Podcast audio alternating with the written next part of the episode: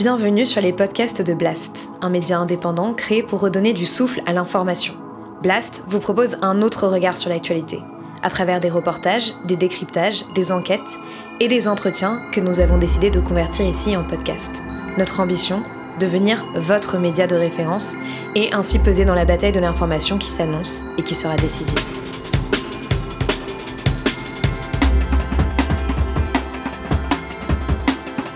L'édito avec Denis Robert.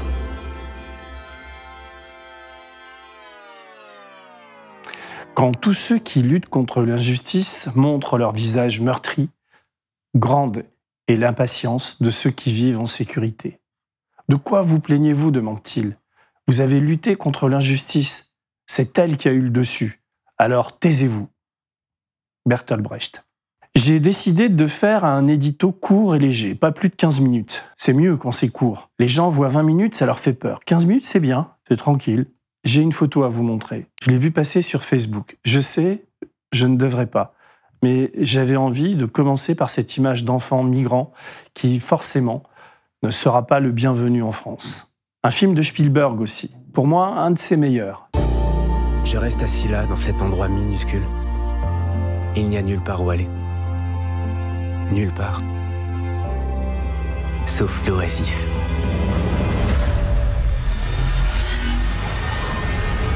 Tout le monde s'énerve pour rien. La montée de l'extrême droite, foutaise. Le pouvoir d'achat des Français, il monte, tout va bien. Arrêtez de râler, merde. On n'a aucune raison de grimper au rideau toutes les semaines. La Chine, de toute façon, va mettre tout le monde d'accord et d'équerre. Je vais faire un édito paresseux, un édito où je m'en fous de tout, y compris de la Chine.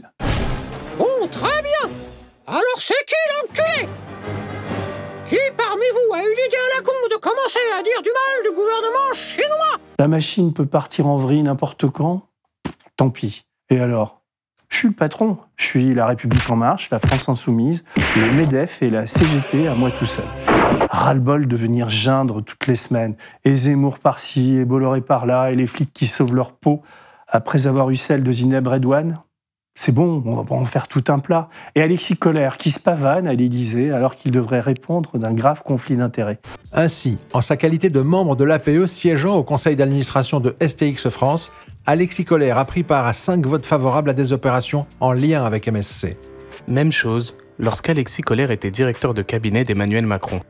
Rien ne démontre à ce stade de la procédure qu'Alexis Colère n'ait pas supervisé ou donné des avis à son ministre sur les opérations impliquant STX et MSC.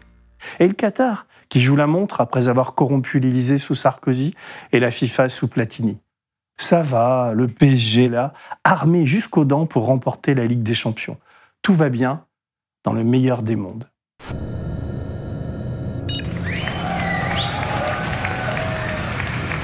Le réchauffement? Mais quel réchauffement? Arrêtez avec le réchauffement climatique. Vous voulez me faire peur ou quoi? N'empêche, la Chine, quand j'y repense, les Chinois sont officiellement appelés à faire des réserves de nourriture. Le même jour, la Chine annonce des récoltes records sur son alimentation de base, le riz et le blé. La période des moissons d'automne touche à sa fin et la production totale de céréales pour cette année s'oriente vers un nouveau record. En dépit de la pandémie et de conditions météo extrêmes, il y a eu des récoltes exceptionnelles pour les céréales d'été, le riz précoce et les céréales d'automne. Et elle construit des centrales à charbon à tour de bras. 370 centrales sont en construction, soit une quasi-indépendance énergétique. Les Chinois n'ont rien à faire du climat. Et le Covid a bon dos. Les Chinois, première économie mondiale, sont en train de préparer leur retour en Asie. Ça sent la sécession et la guerre économique. Il faut imaginer un monde où la Chine se replie sur elle-même et ne joue plus le jeu du commerce extérieur. Le bordel arrive en Occident au bout de quelques semaines, en France surtout, où on est largement redevable aux Chinois. Les prix grimpent et on commence à voir un nouveau gouffre. À cet instant, nos débats sur le woke, l'écologie, le climat, l'extrême droite, les libertés, l'Europe deviennent vite obsolètes. L'impression, souvent, de danser sur un volcan. Je voulais faire un édito léger et mes démons me reprennent. Comment ça?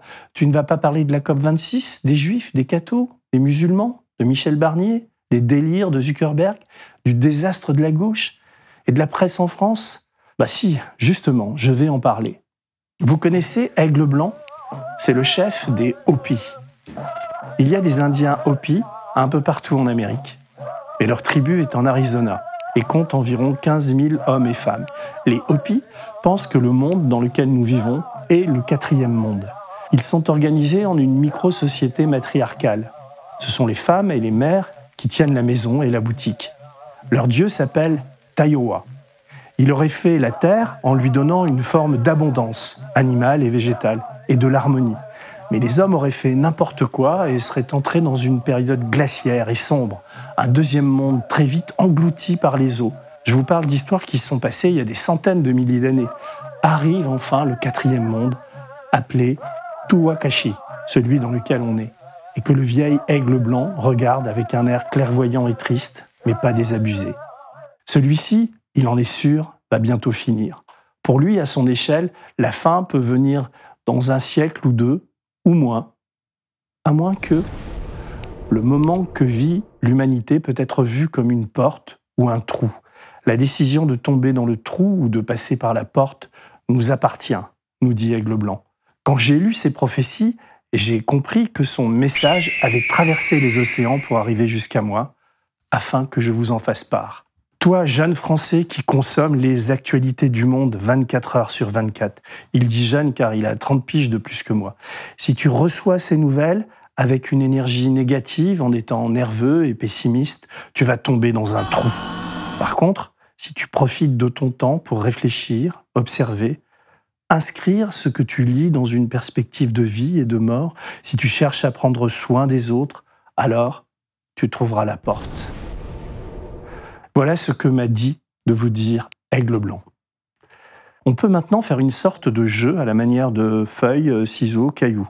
On commence Allez, je démarre facile avec cette vidéo tordante de notre ministre Agnès Pannier-Runacher. La fierté de travailler dans l'entreprise, la fierté de travailler dans l'usine, pour qu'on dise que lorsque tu vas sur une ligne de production, c'est pas une punition, c'est pour ton pays, c'est pour la magie, et c'est ça que vous pouvez rendre possible. On se demande si elle avait fumé avant, mais c'est intéressant. Agnès était-elle sincère en imaginant ses ouvriers heureux d'aller bosser tous les matins pour remplir le frigo?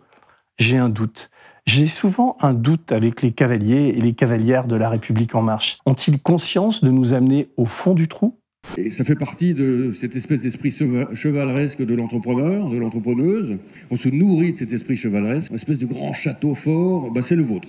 Hein. c'est le château des, chevaliers. Ils doivent tenir encore quelques mois avant d'espérer un nouveau tour de piste. La question du trou ou de la porte leur échappe sans doute. Mais on peut prendre des tas d'exemples de réformes macroniennes. Le retrait de l'ISF, la flat tax, le chèque de 100 euros, la gestion de la crise des gilets jaunes, la réforme de l'indemnité chômage, la privatisation des retraites, trou, trou, trou, trou. Allez, on change de registre. Éric Zemmour chez Pascal Pro, trou ou porte? La campagne va être violente. hein. Ce que vous dites ce matin est violent. Ah, parce que ce qu'on dit sur moi n'est pas violent. Vous avez raison. Ce que vous dites- ce qu'on dit sur vous est très violent. Je partage cet avis. Donc la campagne va être violente. Mais c'est normal, vous savez. Vous savez pourquoi elle est violente? Et pourquoi elle va être violente? Pour une raison simple. C'est qu'il en va du destin de la France. Fond du trou. Tant que je suis sur CNews, je voudrais adresser un amical salut et une médaille d'or en chocolat à Laurent Geoffrin. Je l'ai regardé mardi au réveil sans prendre plein la tronche. Bah si, vous dites n'importe Votre défense de Zemmour est très Mais émouvante, non, mais, non, mais j'en ai marre, Vous moi, ne de, pourrez pas de, empêcher... ce, de ce ton. Qu'est-ce que ce, ce ton est insupportable. Mais ton Nous, on essaye d'avoir une honnêteté intellectuelle. Ah oui, vous êtes honnête et nous malhonnêtes, c'est ça Mais oui, mais bien sûr. Et Edoui Plenel, Est-ce que je il est peux dans terminer l'arc républicain, Edoui Si, Plenel il l'est, et pas Zemmour. Pourquoi? Oui, ben oui, mais je vais vous expliquer pourquoi. Si vous me laissez parler deux minutes, une minute même. Comme quoi il serait de mauvaise foi, menteur, bourgeois, planqué, un branleur de gauche, un petit mec sans humour, juste parce qu'il nous rappelait que, contrairement au patriote décérébré du bulbe qui l'entourait, il avait lu le livre de Zemmour et en avait retenu des phrases d'un racisme avéré. D'ailleurs, Laurent, tu mérites aussi une médaille pour cette lecture. Franchement, c'est du sacerdoce. J'espère que tu es payé pour servir d'alibi et de punching ball toutes les semaines à cette bande de cuistres. À cet égard, je suis partagé. Ne vaudrait-il pas mieux les laisser tourner en boucle dans leur bouillie saumâtre d'apprentis sorciers Vraiment réfléchis, Laurent. Regarde ton copain François Hollande. Lui, il boycotte cette télé Et il a bien raison. Alors Pro et ses chroniqueurs, trou ou porte? Trou, évidemment. Et Geoffrin, porte. Bon, je vais arrêter de dire du bien de Laurent Geoffrin ici. Il y en a qui vont croire que je deviens euh, social-démocrate. Non, non, rassurez-vous, je ne deviens pas SOSDEM. euh, D'ailleurs, je ne deviens rien du tout. Je travaille trop, c'est tout. Je continue. L'État qui reporte sur les départements le paiement du RSA pour les antivax, trou. Hanouna, pour toute son œuvre qui commence à peser très lourd, trou. Il y a un basculement vers l'extrême droite de l'ensemble des médias, des télés. Non. Bah, alors, c'est ah, pas alors, c'est- bah, chez nous, j'ai ça, le droit c'est c'est le avis. Est-ce que je peux le défendre Mais juste chez nous, chez nous aussi, vous trouvez Parce que c'est vais- pas du tout ce vais- qu'on nous J'y arrive, j'y arrive. Juste Pas laissez-moi. Juste Bah là, on constate que euh, l'extrême droite euh, représente la majorité euh, de, de la sensibilité politique telle qu'elle s'exprime dans les sujets politiques, que je précise, qui représente 21% de l'émission. Les survivalistes, suprémacistes, fachos rattrapés par Street Press. Dans cette vidéo, on voit des militants d'extrême droite s'entraîner au tir sur des cibles soigneusement choisies. Trois caricatures racistes. Un noir, un musulman et un juif. Street Press porte.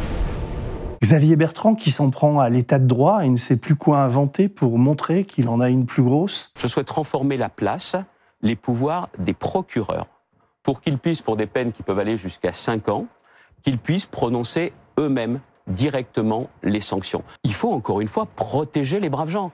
Et ça passera forcément par un réarmement pénal, et il nous faut davantage de fermeté. Trou. Les chasseurs qui tirent sur les passants et nous font croire que les forêts sont à eux, et les cerfs aussi, trou. L'automobiliste de 67 ans, qui avait été blessé la semaine dernière par le tir d'un chasseur sur la quatre voies entre Rennes et Nantes, est décédé hier soir. Yannick Jadot, qui veut interdire la chasse le dimanche pour sauver les biches et les promeneurs, porte. Thomas Pesquet, qui m'envoie une photo de Metz, porte. Le G20, qui entérine la taxe sur les multinationales, mais la limite à 15%, porte euh, à peine entr'ouverte. Et lui, le grand rabbin, Haïm Corsia, voilà ce qu'il dit à propos de Zemmour. Ce qu'il dit est une atteinte grave, je crois, à l'histoire, aux faits historiques et à la mémoire. Maintenant, le fait qu'il qu'il soit raciste, juif, Éric Zemmour? Antisémite certainement, raciste évidemment. Je veux dire, quand vous dites simplement que euh, y a trop de tel ou tel, je ne peux pas être en phase avec ce qu'il dit. Monsieur Corsia, je vous tiens la porte grande ouverte et vous salue bien bas. Plus je regarde le monde, plus une partie de moi me pousse à le fuir, à entrer dans le métaverse vanté et imaginé par Mark Zuckerberg. Un monde virtuel où chacun en aura un avatar. Il sera possible en un geste de se téléporter euh, d'une salle à l'autre, d'un concert à l'autre, d'un jeu à l'autre, et bien sûr aussi et surtout d'un magasin à l'autre. Ce qui se prépare, c'est ce que Spielberg appelait l'oasis dans son film Ready Player One. Les gens vont dans l'oasis pour pouvoir faire ce qu'ils veulent. Spielberg l'imagine, Zuckerberg le fait. Bonjour, si vous regardez cette vidéo, c'est que je suis mort. Spielberg porte, Zuckerberg trou. L'univers parallèle dans lequel la cinquième fortune mondiale investit 10 milliards de dollars et dont il sera in fine le grand maître, et nous les esclaves, est flippant.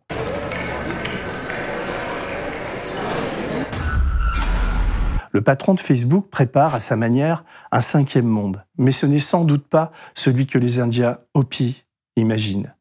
Quand je dis esclave, je n'exagère pas du tout. Là, c'est Yuval Noah Harari qui m'éclaire. L'auteur de Sapiens, une brève histoire de l'humanité, nous alerte sur les progrès de l'intelligence artificielle. Nous allons tous être piratés, dit-il. Il décrit un univers où les robots de Google et de Meta vont penser plus vite que nous et nous remplacer.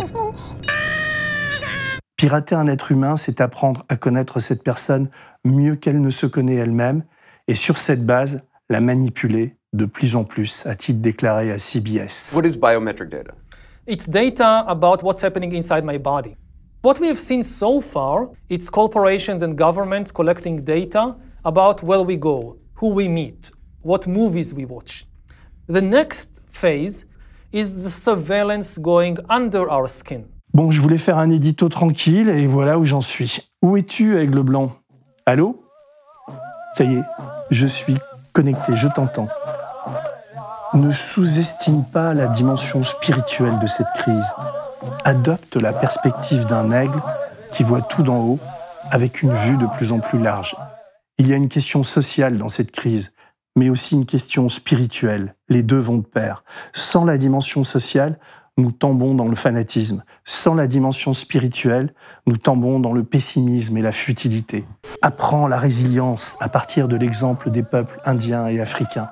Nous avons été et nous sommes exterminés, mais nous n'avons jamais cessé de chanter, de danser, d'allumer un feu et de nous réjouir. Ne te sens coupable de rien. Être triste ou en colère n'aide pas du tout. Et il n'y a pas d'autre moyen d'y parvenir que de maintenir une attitude heureuse et lumineuse. Cela n'a rien à voir avec de l'aliénation. Il s'agit d'une stratégie de résistance. Hugues, aigle blanc. Allez, salut